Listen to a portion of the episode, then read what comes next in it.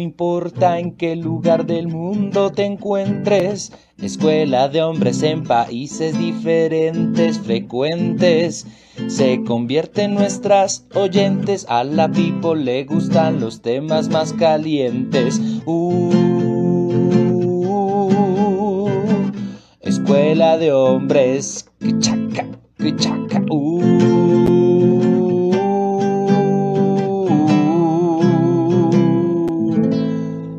Escuela de hombres.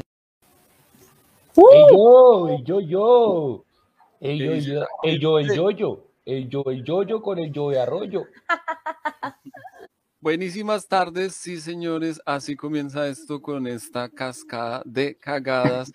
Bienvenidos sean todos amigos míos, ustedes tres que están allí. Estamos acá dándole inicio a esta, esperamos, larga temporada para hablarles, como les contamos en el Inside, de teatro, de cine. Esta es la primera ocasión y vamos a hablarles de La cantante calva, una obra del absurdo escrita por Eugene Ionesco y que nos ha atravesado a todos nosotros eh, aquí en esta pantalla y que por eso queremos compartir con ustedes todas sus curiosidades, todas las anécdotas que tenemos eh, con respecto a ella y esperamos sea algo interesante para todos. Gracias por estar acá, tres amigos míos, y bienvenidos a este ruedo de nuevo. ¿Cómo están? Por favor, salúdenos. Buenos días para todos, para todas, para quienes nos escuchan y quienes nos ven desde cualquier lugar del planeta. Yo también saludar entonces aquí a mi amigo Estebano. ¿Cómo Hey, amaneció? buenos días en América, buenas tardes en Europa, buenas noches en Asia Central y Oriente Lejano. ¿Cómo están? Mucho gusto. Mi nombre es Estebanano y conmigo siempre la pasan bien bacano. Uh, ah, no mentiras. Eh, no, chévere, chévere estar aquí de nuevo, eh, hablando hoy sobre esta obra tan curiosa. Qué casualidad, qué, qué curioso, qué casualidad y qué coincidencia que hablemos de esta obra. Entonces me parece genial también porque vamos a hablar mucho de nuestra experiencia personal y pues nada, enchufados que ya vamos a empezar con este viajecito el día de hoy y con Tintico. Don Alegando, ¿cómo está? ¿Cómo se encuentra? Eh, muy bien, muy bien, muy bien. Hoy no vengo a alegar tanto, vengo muy tranquilo y muy feliz. Contar a la gente que esta obra es especial para nosotros porque es la primera obra que hicimos como grupo, en su primer montaje, y por eso también decidimos, creo yo, que fuera el primer tema de estudio para esta escuela de hombres en esta tercera temporada. Eso es una obra de teatro que vamos a tratar acá de desmenuzar para todos ustedes, ponerla fácil para que la entiendan y nos entiendan. Y por eso el señor Alejandro Durán nos va a hacer un breve resumen, va a tratar de hacerlo en tres minutos para todos ustedes. Entonces, eh, por favor, uh, querido amigo.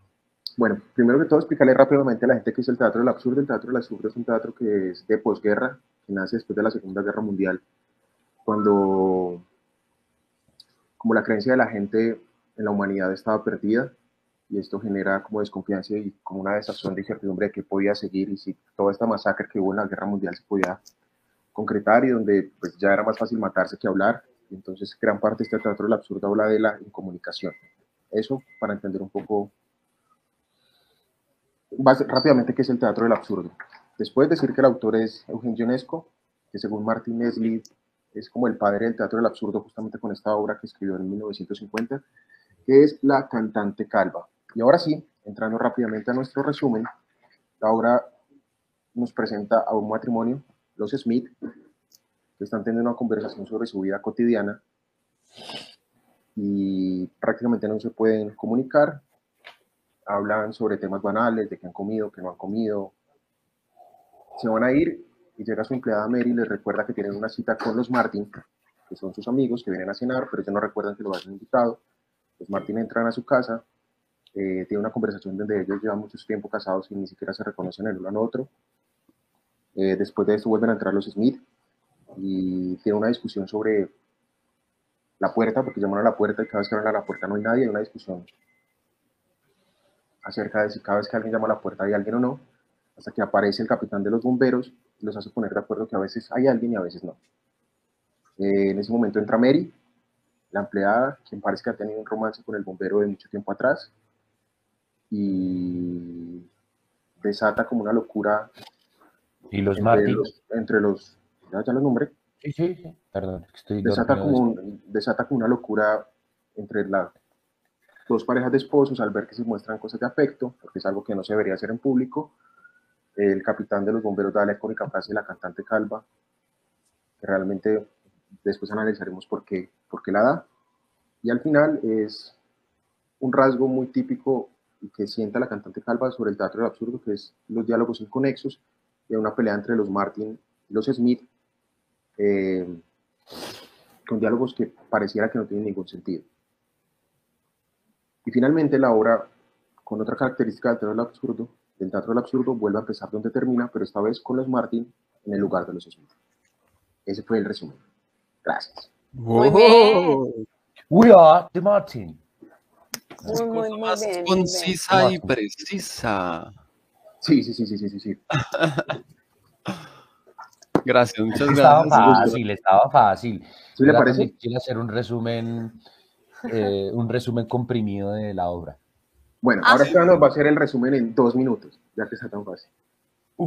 Bis, No, de lo pero muy bien. Para que los, eh, los que nos están escuchando, no es nada fácil hacer un resumen de una obra así de manera tan concisa. En, en nuestro, nuestra cocina lo intentamos y no fue sencillo, pero aquí vamos bien. Alejandro comenzó. Sí, digamos, en un ensayo que ustedes no van a ver, eh, Juan pretendió en dos minutos hacer un, un resumen de El Quijote de la Mancha y de los hermanos Karamazov, pero no, no, no, no.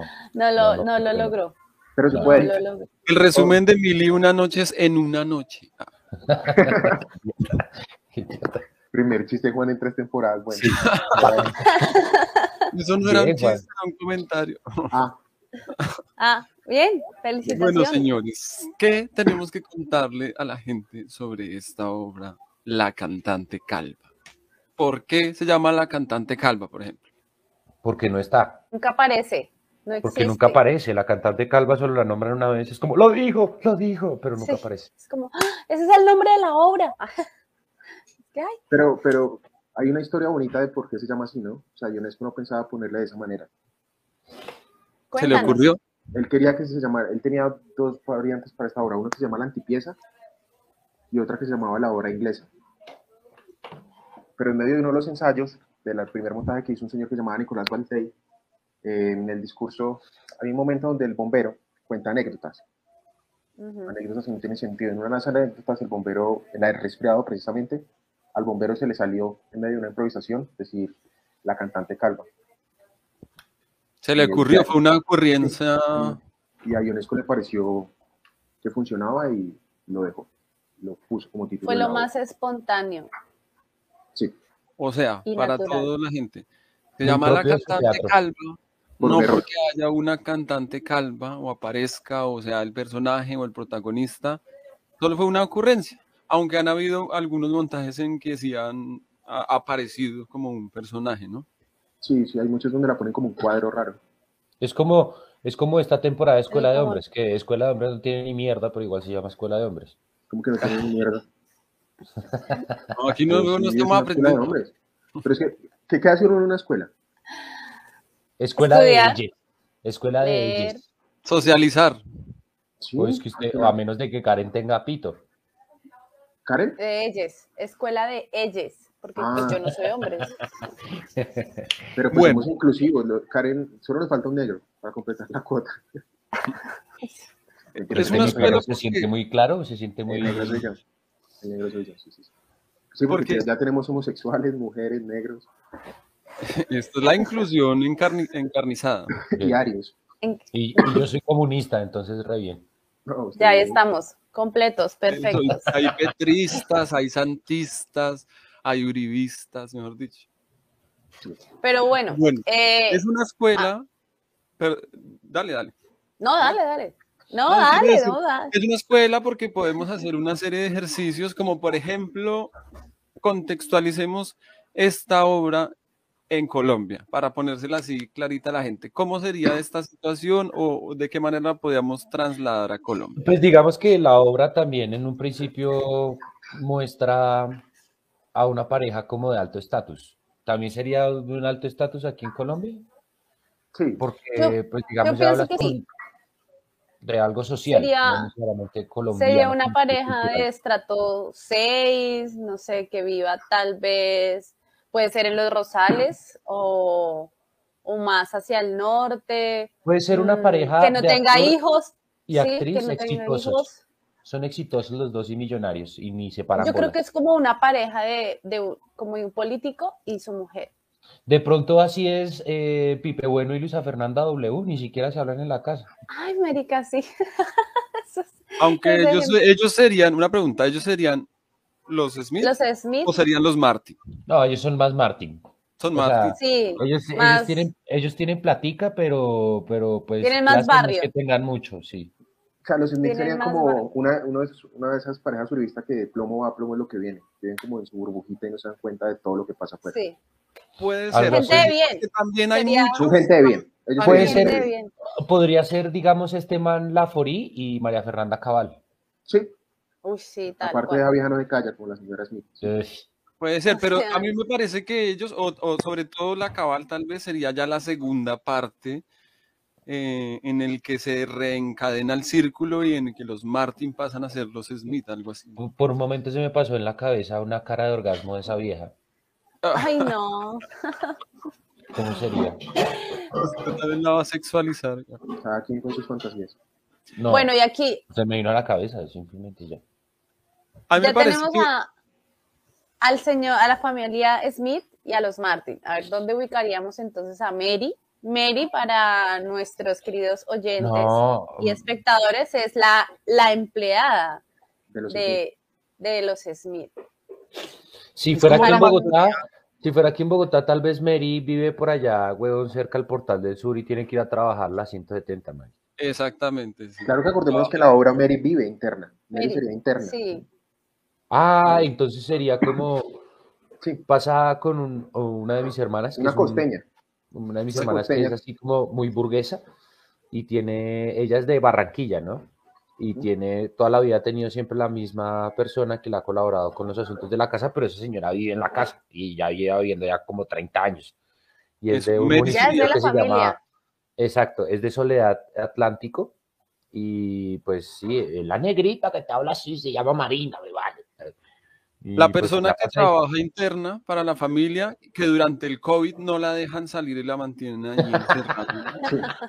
Esa Sí. sería la- No, y que tiene potestad y conocimiento de opinar sobre ciertas cosas álgidas y personales, ¿no? No, y Pues digamos como que todas las ah, empleadas, sí. ¿no? Empleada que no sea metida. Aquí yo creo que va quedando claro que está en la obra un choque de clases, ¿no? Una clase alta, una clase media y una clase baja.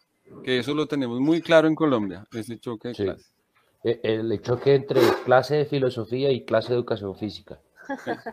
Como decía el, el finado Jaime Garzón, Colombia es un país en que los ricos se creen ingleses, los de estrato medio se creen americanos y los pobres se creen mexicanos. ¿Te han escuchado alguna vez ese? Sí, sí, sí. Sí, es sí, muy- señor. real.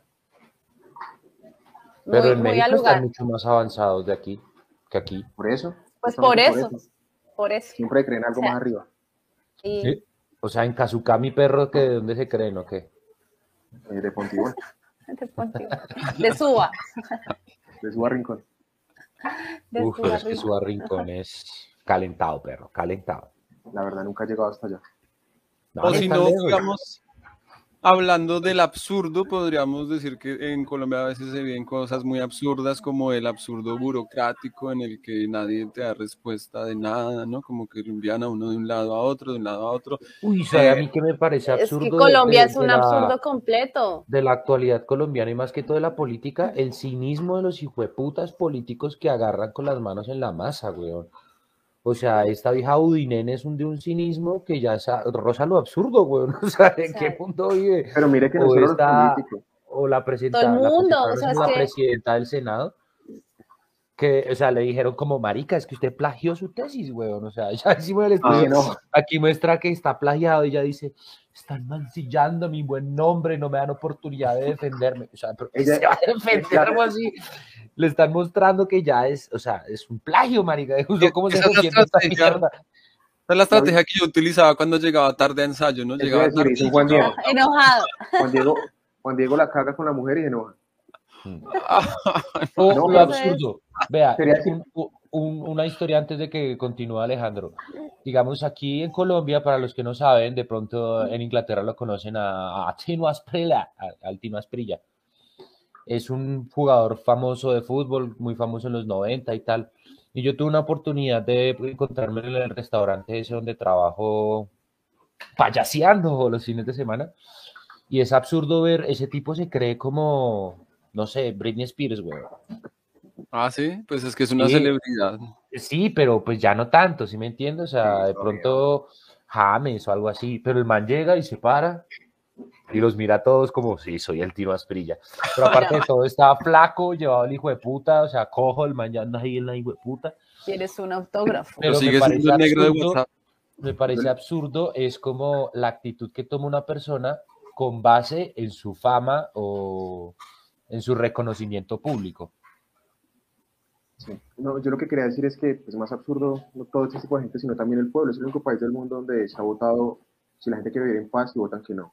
Están consultando corrupción y dicen que no. Sí. Oiga, pero yo que estoy como habladorcito en un programa de radio que, que compite con nosotros en, no- en número de oyentes, es nuestra competencia directa. ¿La W? de La, la W. Sí. Eh, pues un man llamó como, hey, viejo, yo vivo en Estados Unidos y con mi esposa estamos asombrados porque, pues, ¿cómo es posible que para la revocatoria de mandato de este man de Medellín aparecen firmas de nosotros cuando nosotros vivimos por acá? Creo que es en Filadelfia, una vaina así. Y le colgaron, marica. Ah, Uy, sí. qué perro. Pero es que No allá lo la dejan gente que así funciona. mucha gente, ¿no?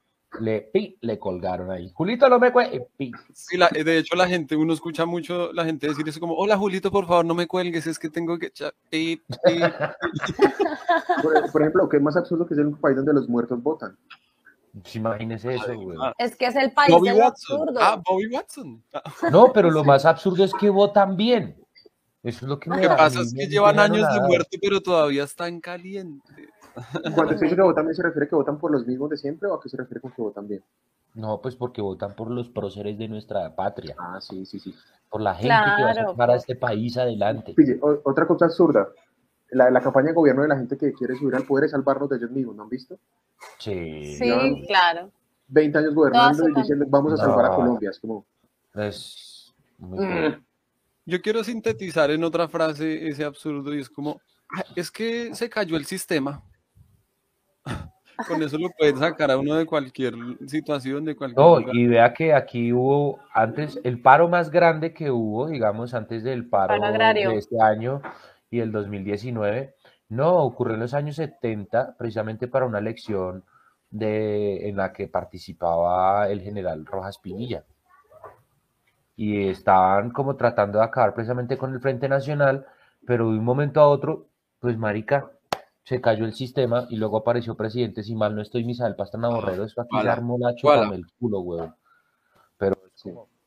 Pues es que qué más absurdo que la... 70, que nosotros todavía nos comunicábamos por telegrama en esa época aquí en Colombia. Ahora imagínense ahora que tienen todos esos recursos eh, tecnológicos. O sea, es que más absurdo que cuando uno vaya a votar le entreguen fotocopias. O sea, fotocopias que le entreguen o que alteren los números. O sea, es que es demasiado. Más absurdo que cuando están masacrando a la gente en el Palacio de Justicia pongan un partido de millonarios. Uy. Uy, Ah. sí. O de Hubiera Colombia. uno de, de nacional, pero de millonarios, marica. Sí, O que quieran América, llevar, Ah, no lo entiende.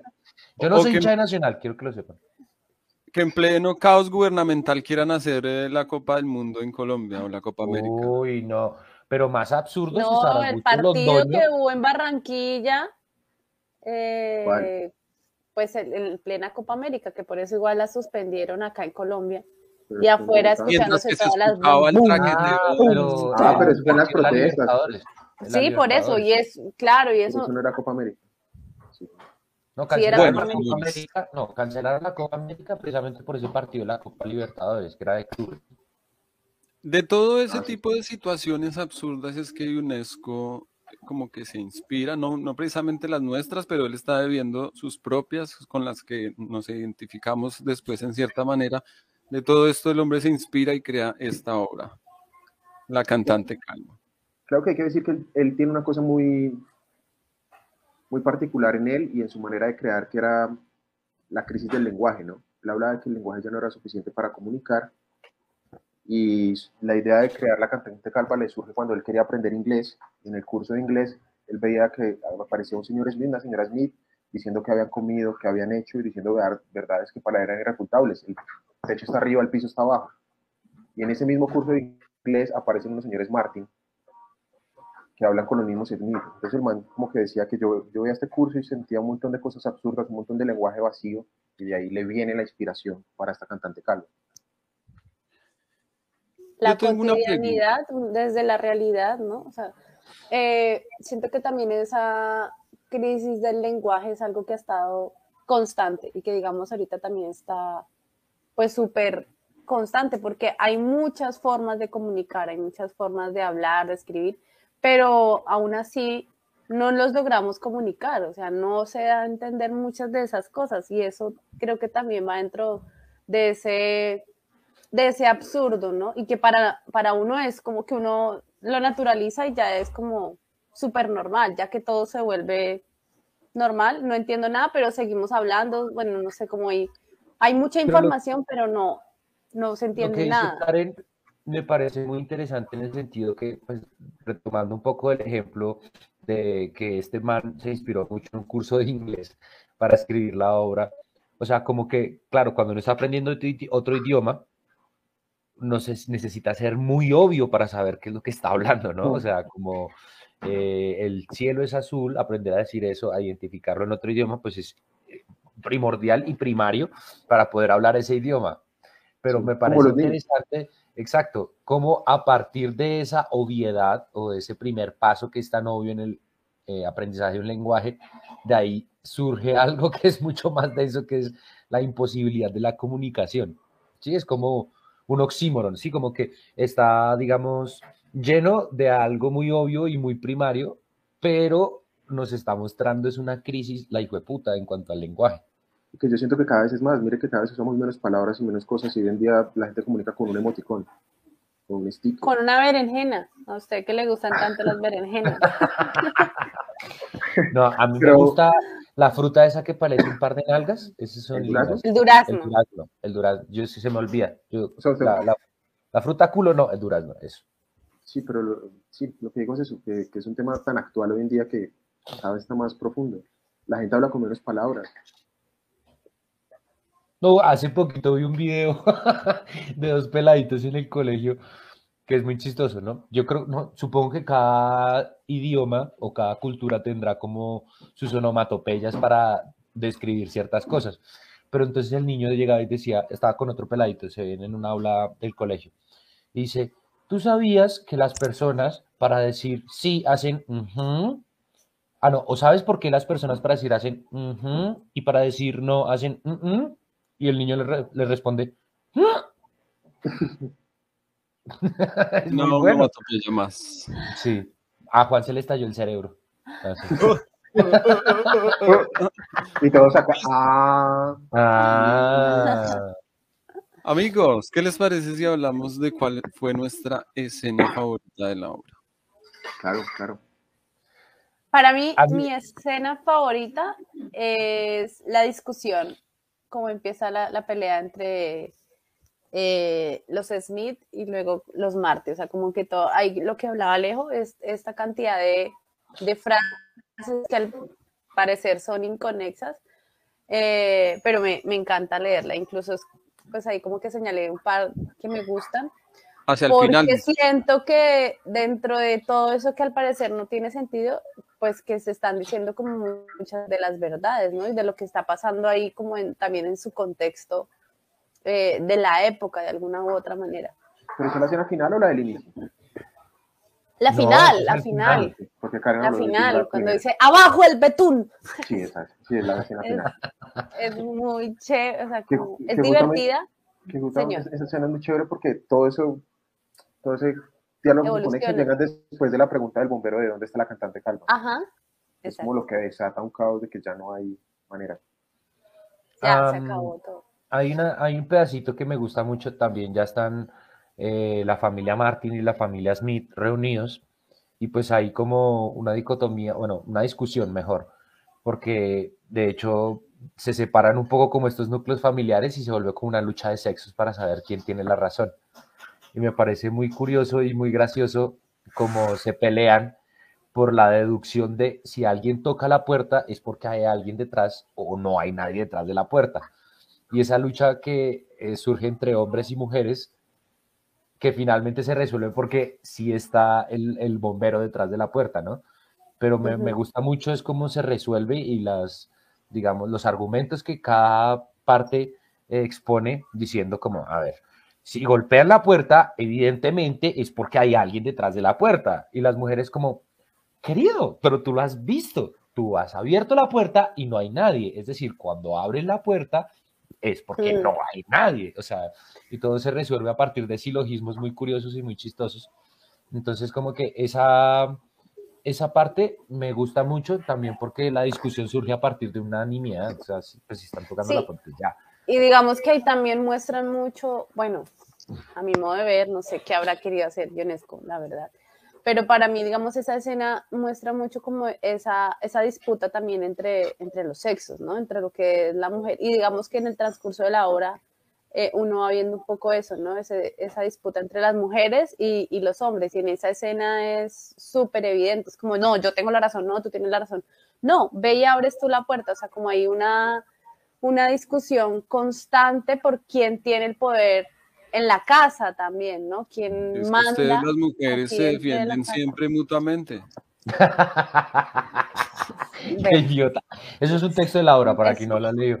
No, y, y, contando una anécdota, ese juego de ir a abrir la puerta, el nerviosismo y todo, quiero confesarles que no hay mejor actor para hacer cara de imbécil que Juan. Que Juan de. Marica, esa cara que hacía el huevo, como. Vaya. Vaya, y, yo también que soy bueno para hacer cara imbécil, y como, bueno, está bien. Y la mano. Uy, es que la saben Cuando entraba el bombero, toda la atención se iba para el bombero. El bombero, el primer bombero, ¿no? De la primera temporada de este. Sí, sí, porque según Karen, aquí hablando entre nos, qué pena si Juliancito nos oye, que fue nuestro compañero, también fue el segundo bombero. A, a Karen le parece que él es más brusquito de cara que nuestro primer bombero. yo no he dicho nada. No eh, ponga palabras en mi boca, por favor. Estamos hablando de comunicación. Yo no lo he mencionado. hablando, hablando mí también parece que de lo que va es que mientras había una guerra, vienen de una guerra mundial, la gente discute por cosas idiotas. Y eso pasa mucho en Colombia. Mientras matan gente, los noticieros hablan de... De farándula. James se pintó, el pelo de azul y se vuelve una discusión. El reportero de la noche, aquí, desde Ciudad Kennedy. Y lo absurdo es que eso para nosotros ya es normal, ¿no? el, trato que le damos a la violencia, eso para nosotros ya es normal porque estamos acostumbrados a ello, pero eh, la verdad es que eso es lo absurdo. Cuando llega alguien como más externo, algún extranjero, no sé qué, ve esa situación, dice como, pero ¿qué, qué pasa? Porque la gente sigue la vida normal. Sí, claro, eso, eso también ya oh, es demasiado contextual, o sea, como depende de, del lugar en el que uno haya crecido, en el lugar en el que uno haya nacido y cómo haya recibido como todo lo que está alrededor, que se van naturalizando las cosas. Recuerdo mucho eh, acá en el Caquetá, le preguntábamos a, unos niños que si ah, para ellos eh, había violencia en Colombia. Que, no, profe, no, ¿Cómo se le ocurre? Nada. Entonces, luego, y aquí en Puerto Arango, en el Caquetá, ¿no? si no hay violencia ni guerra en Colombia, mucho menos aquí en Puerto Arango. Pero es porque, digamos, toda, toda su vida o lo poco que llevan de vida, pues se han creado en un lugar violento donde ellos, para ellos, eso es lo más, pues es normal, es algo, el pan de cada día, ¿sí? Es lo que pasa y es la forma en la que yo tengo que vivir no es raro. Entonces, eso eso es bien, bien loco, ¿no? Cómo se naturaliza eh, todo eso. Y con lo que mencionaba Alejo de la guerra que estaba afuera, es nada. Para los de afuera ya se convierte también en algo normal, pero para los que están adentro es como pasan a otro extremo que es que me importa un carajo. Es prácticamente como ver al, a Duque ahorita diciendo es que a mí me gusta, yo soy muy perfeccionista. No, pero trayéndolo a cuento, siento que es un poco también la violencia y la represión por parte de entes del Estado que se ha vivido toda la vida, valga la redundancia, en la ruralidad de Colombia y que nosotros, digamos, a partir del paro y toda esta cosa, hemos empezado también a, a presenciar en las ciudades, ¿no? Que pues uno desde la ciudad como que en ese conflicto que terminó con el proceso de paz, como que uno siempre desde Bogotá no sé, para los que nos estén escuchando desde sus ciudades lo sentían un poco lejano, pero uno no se imagina lo que vive la gente en, en, pues, en la ruralidad, que es donde pasa de todo, hay guerrilla, paracos, ejército, y siento un poco que es ese desconocimiento que también nosotros hemos vivido también, también desde pues, nuestro, nuestros beneficios y nuestras comodidades sociales, cada uno, cualquiera que sea que tenga. Alejandro, ¿cuál es su escena favorita? Eh, mi escena favorita es la, la, la discusión del señor y la señora Smith sobre Bobby Watson. Obviamente ¿Por me gustan mucho las otras, pero esa me divierte mucho. Como, Explíquenos cómo es esa escena para la gente. eh, la señora y el señor Smith están teniendo una discusión sobre Bobby Watson. Realmente es una familia donde todo el mundo se llama Bobby Watson. Y es un juego de palabras donde uno todo el tiempo está confundiendo y tratando de adivinar sobre cuál de todos los Bobby Watson habla.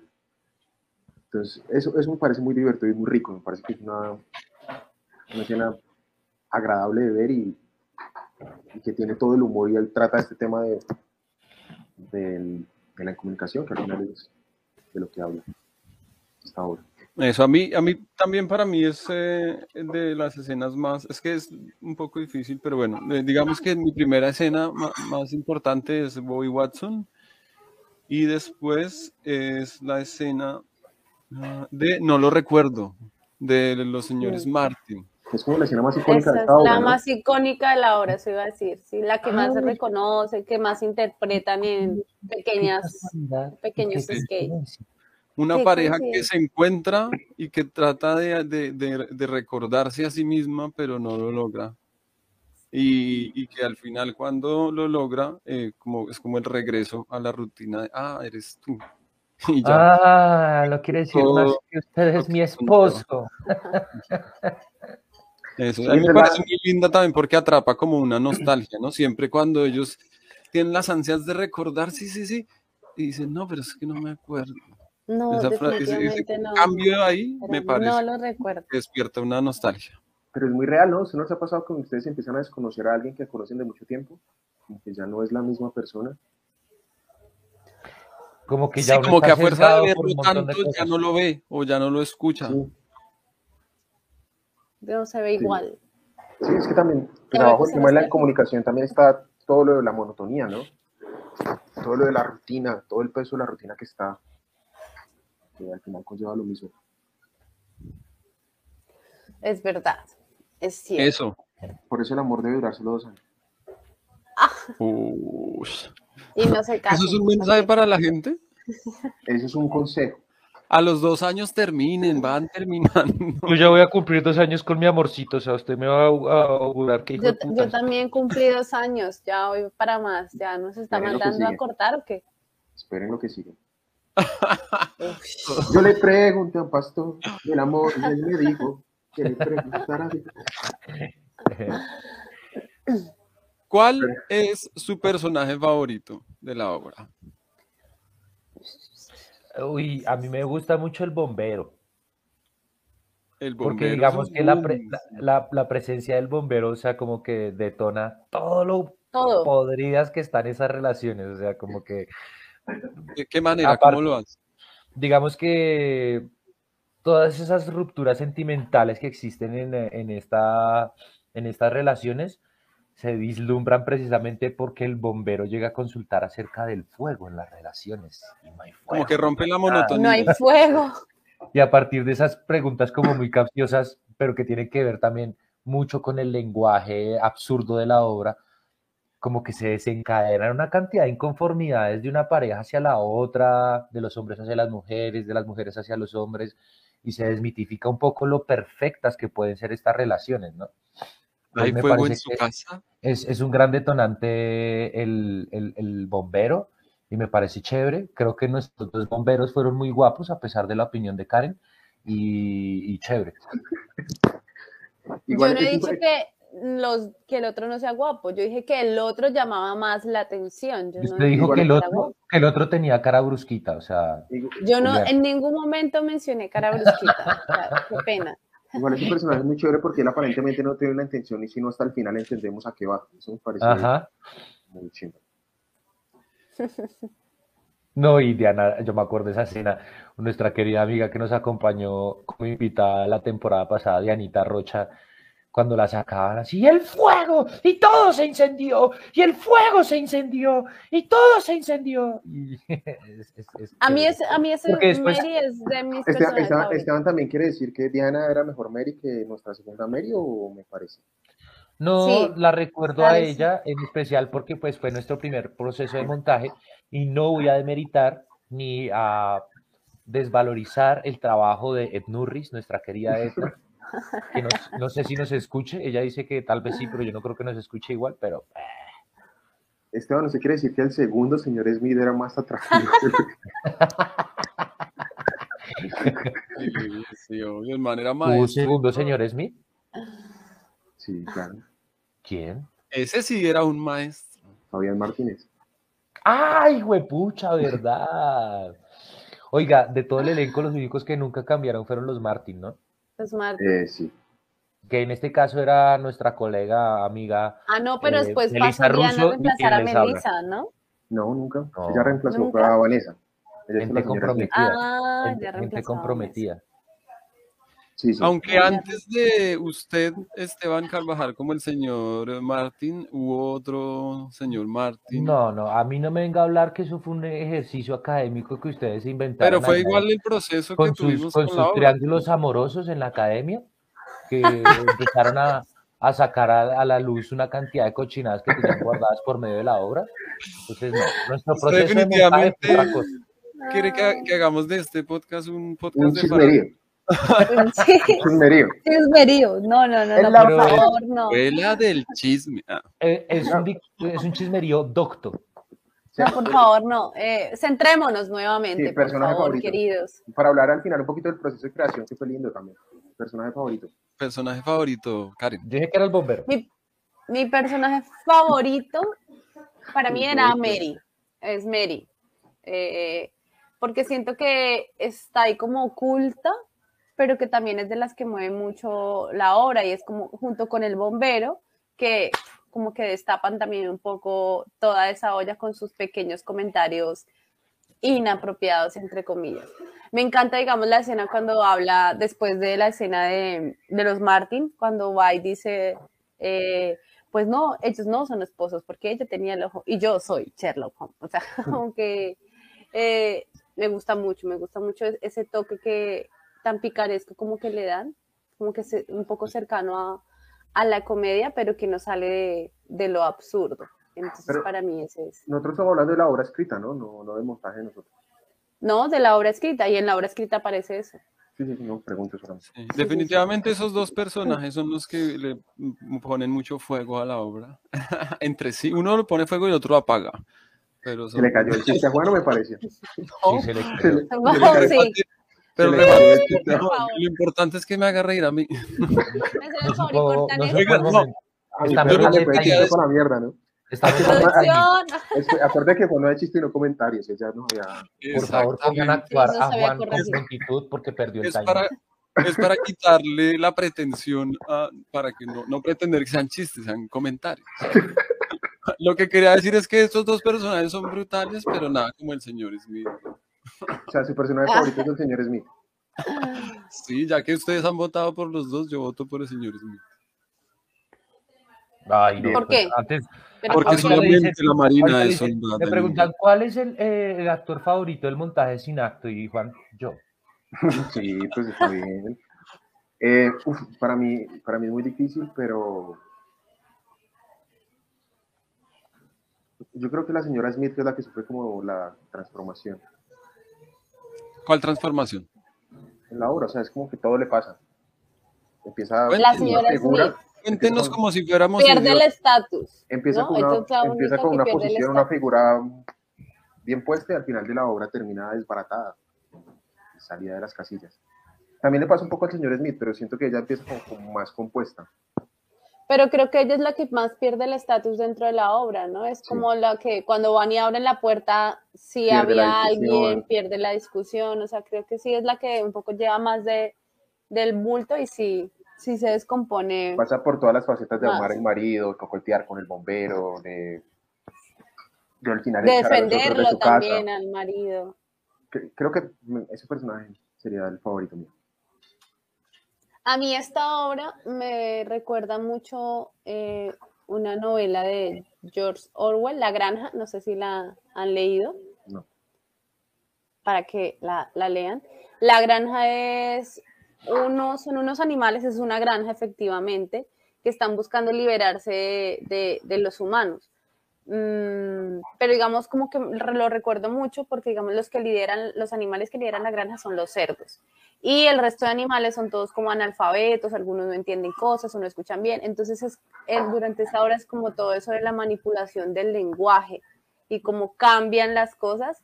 Eh, entonces es muy, es muy, es muy chévere, ¿no? La comunicación es como el- de, la- de las partes centrales de, de, de la novela y me, re- me recordó mucho cuando estaba leyendo nuevamente La cantante calva, entonces ahí para que lo apunten y vayan y le echen un vistazo a, a la granja, que está bien chévere.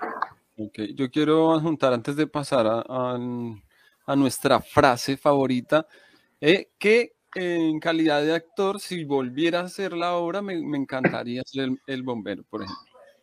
¿Ustedes qué personaje les gustaría hacer? Que no sea el mismo, ¿no? Para Ah. tener la oportunidad de hacer otro. Y tú, Karen, eh, Pues yo no hice ninguno. ¿cuál te gustaría hacer? A mí me gustaría ser mm, o la señora Smith o Mary. Es cualquiera de esas dos. Me gustaría mucho ser. Smith o Mary. Esteban, Mary. un mere. Alejandro, ¿cuál, Oh, cuál? ¿por qué? ¿No me puedo trasvestir o qué? ¿También le incomoda?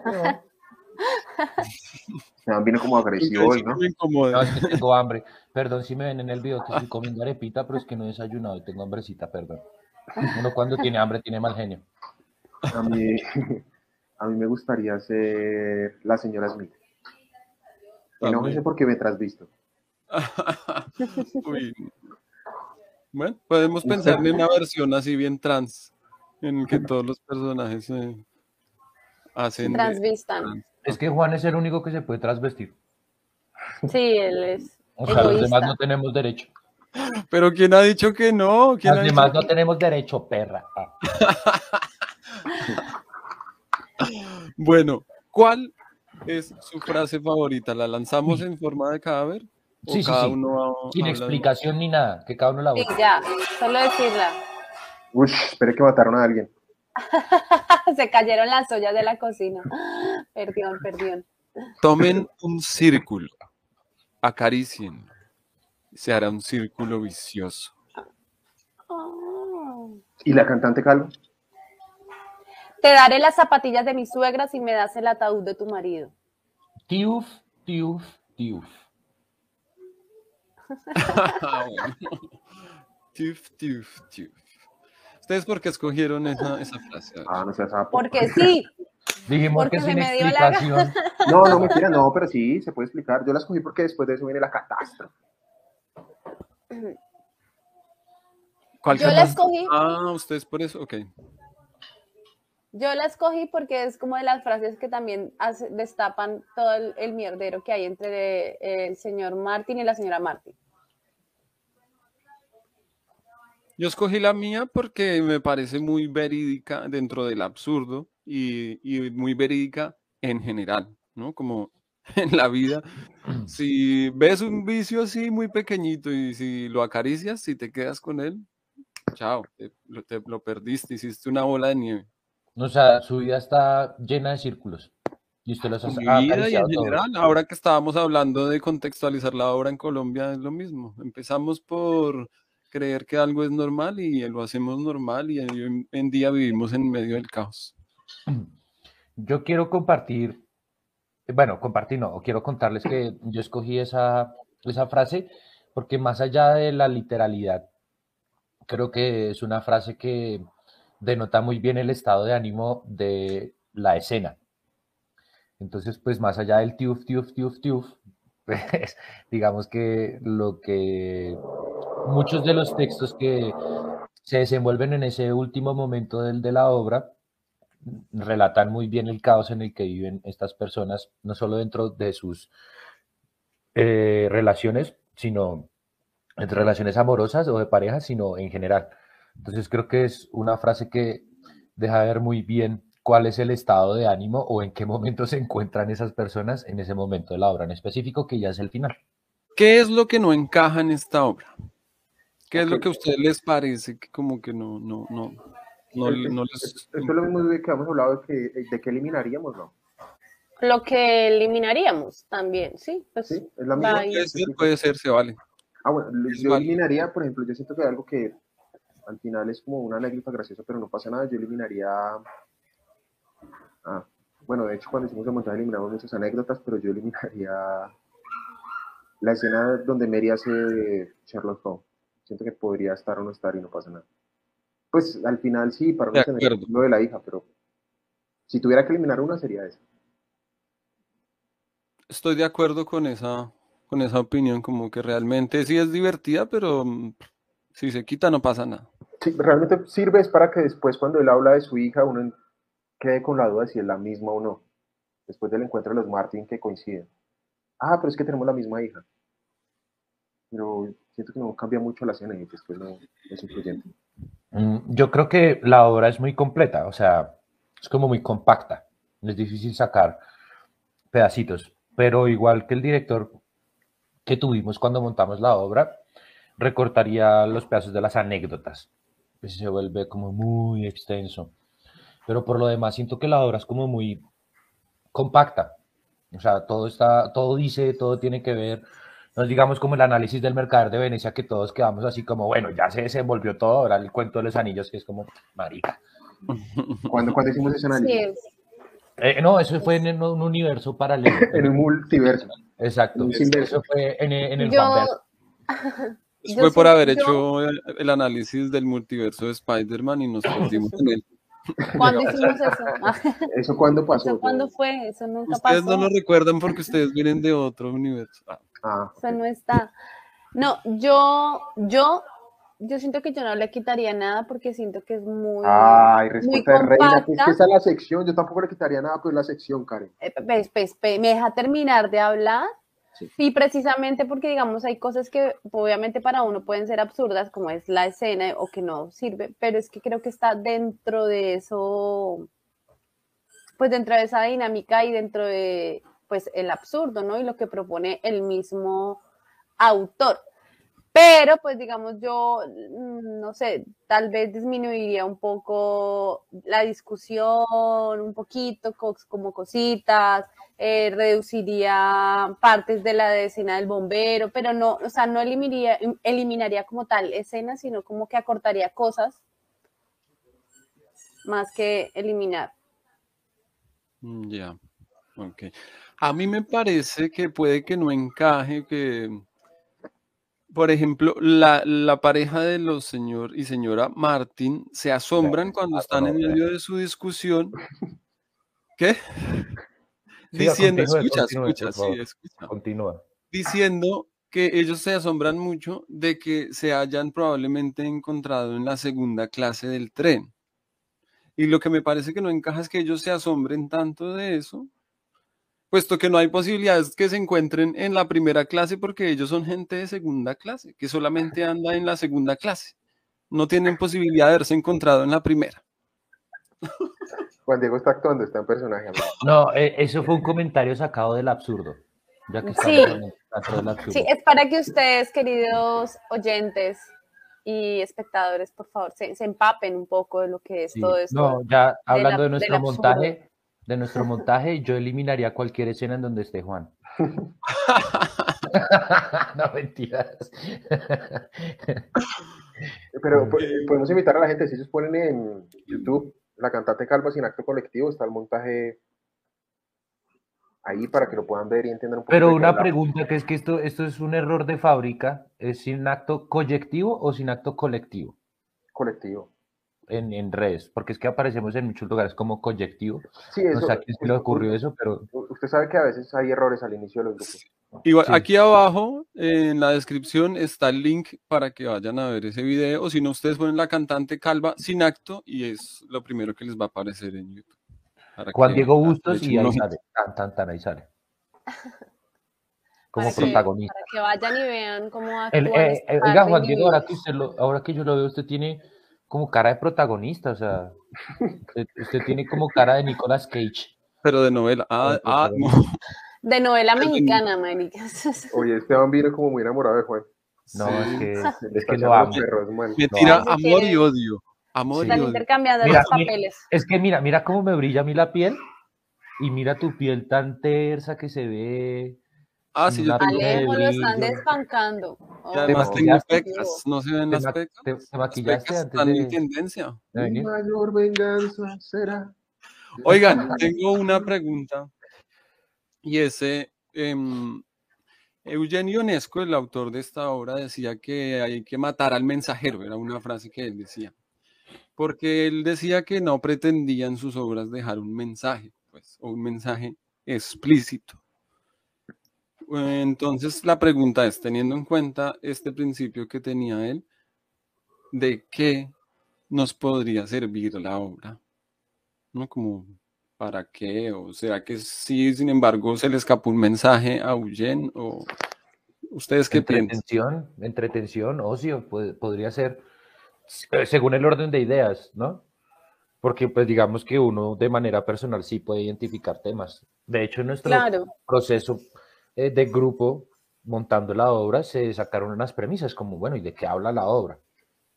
Y creo que a partir de eso fue que empezamos a construir ese montaje. Pero de ser así, como lo expone Juan, no, pues ocio, entretención. Sí. Dos por el ocio y la entretención. No. No, pues, mm, no sé. Pues que igualmente es una característica del absurdo, es decir, que cada quien al final, Se lleva lo que quiere. sí. Y pasa no solo con Sí, es- sino con muchos autores de, de- de este tipo de teatro. Con Becker, Mm. John Genet. Protagonía de Juan Diego Bustos. Sí, pues yo creo que al final el mensaje es ese, como, como vernos y hablar más. O sea, La realmente ver al otro, entenderlo. Y al final parece que la comunicación entre humanos fuera algo imposible. Pues todavía nos matamos, todavía nos gritamos, todavía no nos entendemos. Y va de la Em, mano con lo que dice Esteban, ¿no? O sea, como que a, veces se enfoca todo es en entretener, en, en hacer reír, pero bajo qué condiciones. Entonces, nada, igual sí creo que cada quien se lleva pues lo que quiere, lo que con lo que más se identifica de alguna manera. Em, eh, usted, Alejandro, dijo que quería que habláramos del proceso de montaje. ¿Quiere que lo hagamos ahora o hacemos la calificación ahora o la hacemos después? Pues ya puso el banner, ¿Cuál? el de sin acto. ¿Y qué pasa? Yo creo que ah, hablemos, a ver, noción, noción. Pero Noción, noción de organización y de tiempo. Eh, yo creo que sería chévere, sí, como que nos contaran así rápidamente, ustedes tres queridos personajes, el director, los dos actores, como qué fue lo que más, eh, como que con lo que más se queda del proceso de montaje. Y finalmente, pues hacemos como la calificación de la obra para que podamos darle Cerrar. paso a nuestro cierre. Pues digamos que la calificación que yo le doy está basada Él, no me escuchó, ¿cierto? No, estamos hablando de comunicación y él no, no, él definitivamente no me escuchó. Él no, él no, no, no, no. que después vamos con la calificación.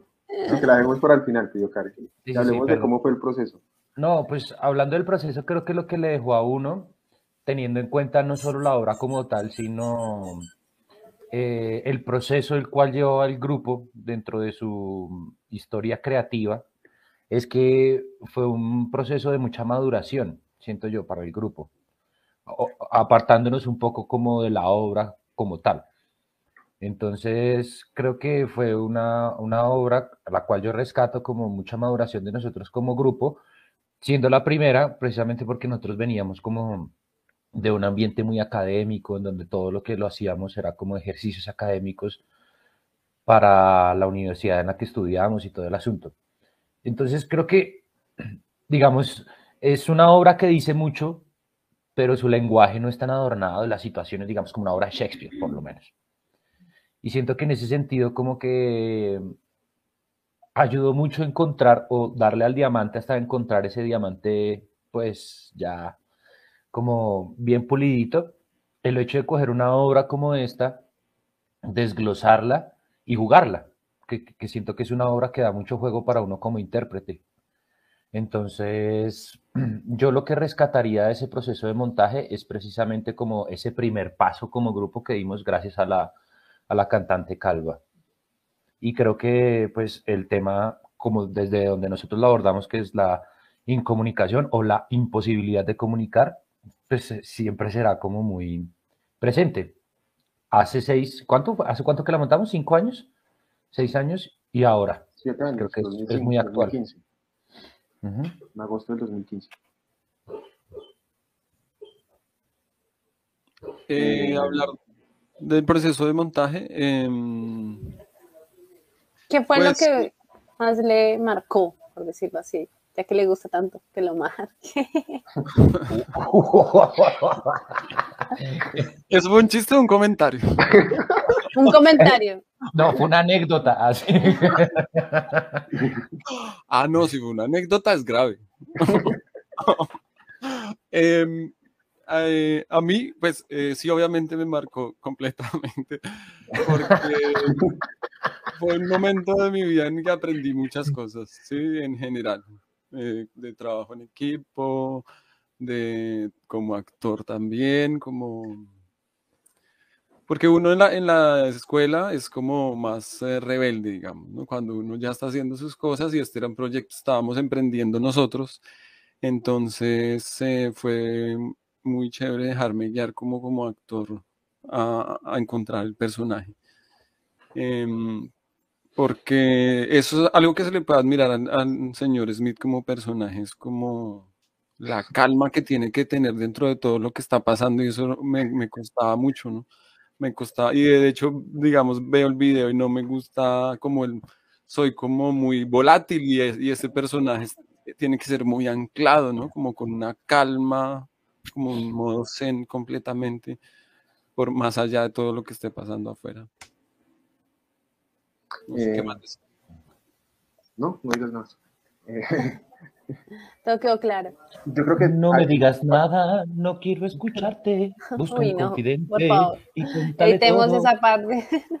Yo creo que para analizar el proceso de montaje tendría que hacerlo de dos partes. Uno, la parte de trabajo del grupo y después el resultado de la obra. Como grupo me parece que fue un éxito que la obra tuviera casi 40 funciones, creo que fueron 38, siendo un grupo independiente, sin salas, sin nada. ¿38 funciones?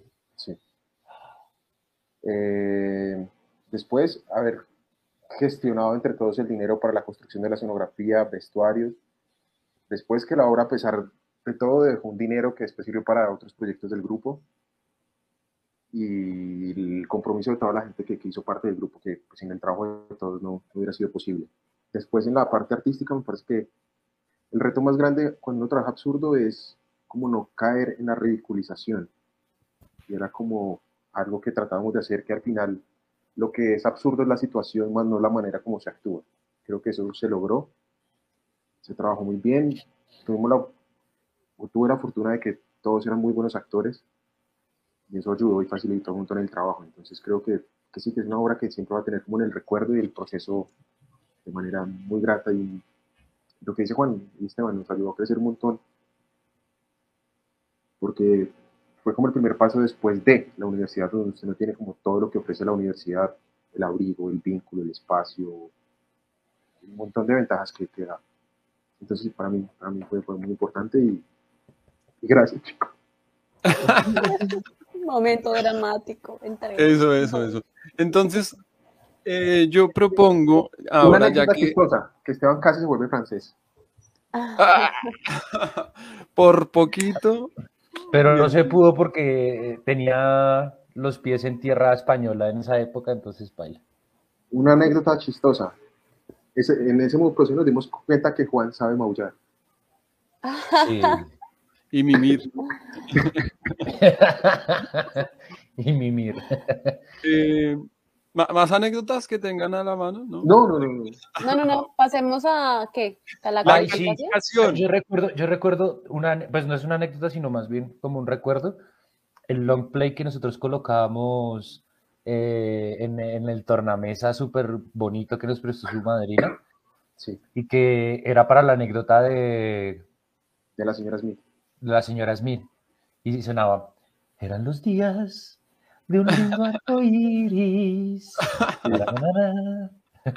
Ah, eso también fue chévere, que todos, todos los sonidos estaban fuera de adentro. Eso era, eso era lindo. Sí, sí. No, y coger al público, la gente pasaba y como cuando los, los Exacto, que les ponía. Es que la gente que no ha visto la obra, ahí tienen el Ahí está el enlace.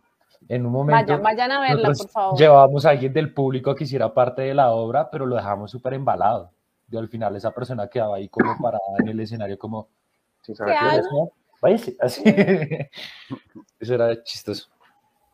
Bueno, señores, ya que dejamos esta parte antes de la calificación, entonces yo propongo que hagamos una calificación doble y que sea por la obra y por el proceso que vivimos de montaje. En el caso de Karen, el- eh, así no hayas hecho parte, puedes calificar el montaje. sí. Bueno. Yo le doy 9 y 9. Yo, Yo le doy también. 9 a la obra y le doy 10 al montaje. La Me, adhiero, me adhiero a Juan, me adhiero a Juan. No iría. Yo, a, yo a Esteban. ¿Usted se adhiera a Esteban? Yo me diera a Esteban. 9 y 9. Sí. Yo un Pues, 19. Puede, puede, no sé si puede parecer exagerado el 10, pero pues es por, por lo que acabamos de hablar anteriormente. Claro, pues una cosa como es lo que quiere, ustedes. Sí, obvio. Se Ya le pone son 10 libre. cuando dice, yo le pongo 10 al proceso de montaje porque yo actué en la obra. Porque yo hice el señor Smith. Tuve que trabajar mucho para encontrar la Porque era increíble ese personaje, esa interpretación fue increíble. No, muy bien, muy bien. Estuvo muy chévere. Pues sí, Muy señores. chévere. Bueno, y ahora entonces, ¿qué sigue, Estebanano? Pues ¿Cómo nos nada, a agradecerles a todos ustedes por acompañarnos, por estar ahí pendientes de todos nosotros. Este es nuestro primer capítulo de una temporada que se va a extender en el tiempo, así como el espacio-tiempo se va expandiendo de manera perenne y constante. Podemos y esperamos, ojalá pudiera ser así, acompañarlos durante mucho rato. Esto se va a volver habitual. Vamos a tratar de sacar contenido semanalmente y seguir analizando pues estas obras que como en el Insight ya les hemos explicado anteriormente. Así que nada, gracias, gracias por permitirnos este espacio, por poderles compartir a ustedes eh, este, esta obra y este proceso o detalles de este proceso de montaje que fue para, para nosotros tan importante como artistas.